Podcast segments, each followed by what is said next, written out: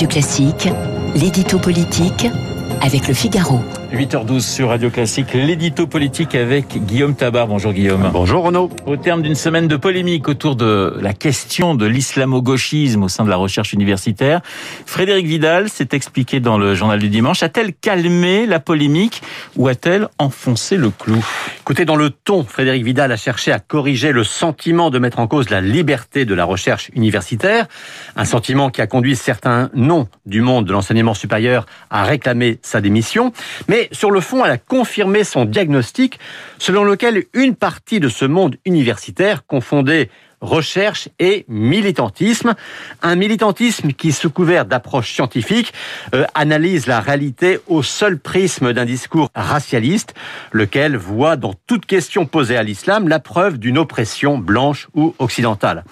Alors, ne pas céder sur le fond de la part du ministre de l'Enseignement supérieur qui sait qu'elle va susciter l'animosité d'une partie de la communauté qu'elle a la dont elle a la charge, déjà, c'est courageux. Alors, c'est courageux, dites-vous, mais n'est-ce pas aussi risqué politiquement parlant? Bah, Si, c'est en effet ce que redoute une partie de la Macronie, qui commence à trouver que l'exécutif envoie trop de signes à la droite, notamment sur le terrain régalien, et pas assez à la gauche, notamment sur le terrain culturel. Et rappelons que cette polémique vient dans la foulée du débat d'Armanin-Le Pen, où le ministre de l'Intérieur avait reproché à la présidente du Rassemblement national d'être trop molle sur l'islamisme. Or, dans une certaine sphère intellectuelle, reprendre l'expression islamo-gauchisme, c'est déjà utiliser la langue de la droite, voire celle de l'extrême droite. Et est-ce le cas? Bah Non, d'abord parce que le concept lui-même d'islamo-gauchisme a été forgé par un universitaire de gauche, Pierre-André Taguieff. Ensuite parce que l'opinion dans son ensemble, donc y compris à gauche, s'inquiète de la progression dans tous les secteurs de l'idéologie islamiste. Et enfin parce que tous les partis de gauche, hein, des insoumis aux écologistes, sont traversés par ce clivage entre stricts républicains et complaisants envers une forme d'islam politique.